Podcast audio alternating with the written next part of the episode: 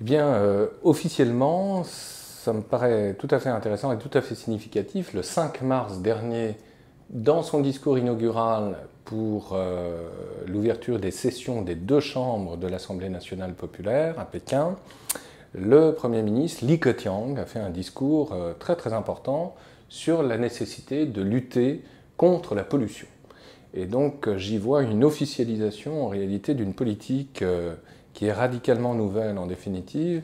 euh, si l'on compare la position de l'actuel gouvernement avec celle tenue par le gouvernement chinois en 2009 au moment du sommet sur le climat à Copenhague, qui avait été un flop total parce que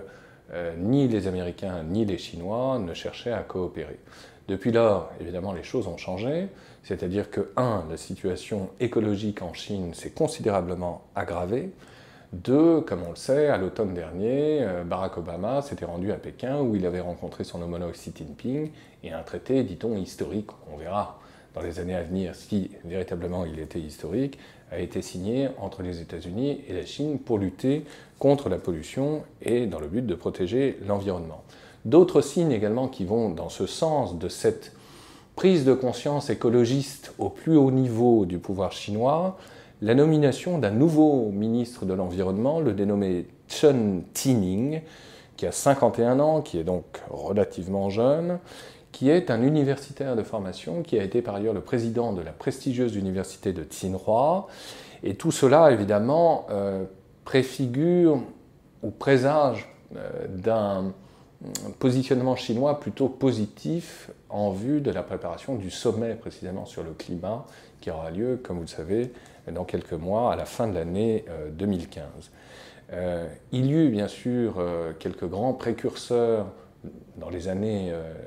récentes de l'histoire de la Chine, notamment le dénommé Pan Yue, qui a véritablement été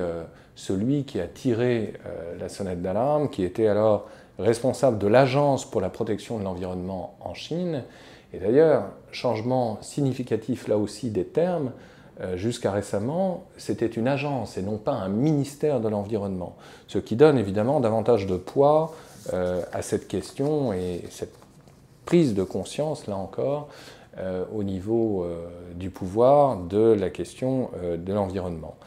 Panuet, il faut le rappeler également, est le gendre d'un amiral particulièrement vindicatif, Liu Huaxing, qui a joué un rôle clé également dans un tout autre domaine, celui de la réforme de euh, la marine chinoise. Donc, à tout point de vue, si vous voulez, ces personnages, euh, avec le recul, commencent à avoir évidemment une très réelle aura, y compris auprès de l'opinion. L'autre chose également qu'il faut retenir, et qui fait suite à la négociation entre Barack Obama et Xi Jinping autour du climat à la fin de l'année dernière, c'est que euh, près de 15 000 entreprises ont été depuis leur tenue à faire état de leurs émissions et de leurs décharges toxiques dans l'atmosphère et dans les rivières. C'est du jamais vu dans l'histoire industrielle chinoise. Et on le sait, euh, tout contrevenant euh, ne respectant pas la loi est systématiquement euh, pourchassé et soumis à de très lourdes amendes. Même un journaliste tel que Matune, qui est l'un des grands noms un peu en marge du pouvoir, responsable d'une ONG euh, qui s'appelle l'Institut des affaires publiques et environnementales, euh, voit à travers l'ensemble de ces signes euh, finalement quelque chose qui est plutôt de bon augure, si vous voulez, pour le développement de l'écologie en Chine. Et beaucoup mieux encore, c'est certainement d'un point de vue symbolique beaucoup plus important encore,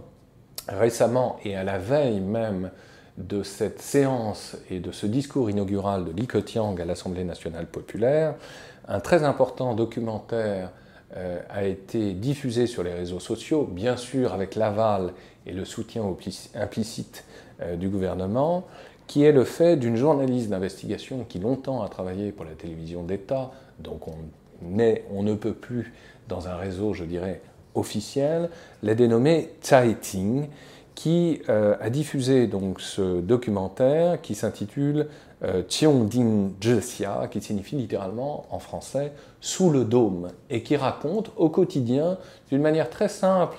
et euh, sans aucun parti pris réel en faveur ou non de la lutte contre la pollution, euh, qui raconte tout simplement ce que l'on voit et ce que l'on vit quand on est pékinois au quotidien.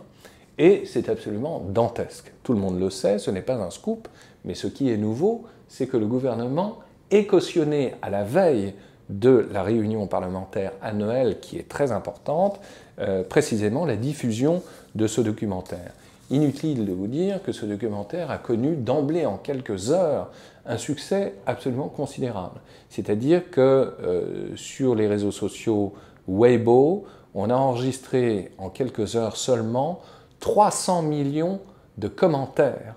pour la diffusion donc de ce documentaire et ces commentaires allaient tous dans le sens de la journaliste Chai Ting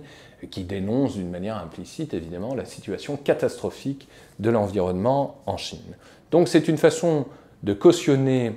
euh, un État réel, c'est une prise de conscience au plus haut niveau du pouvoir et donc on peut espérer que le rêve chinois c'est aussi un peu ça.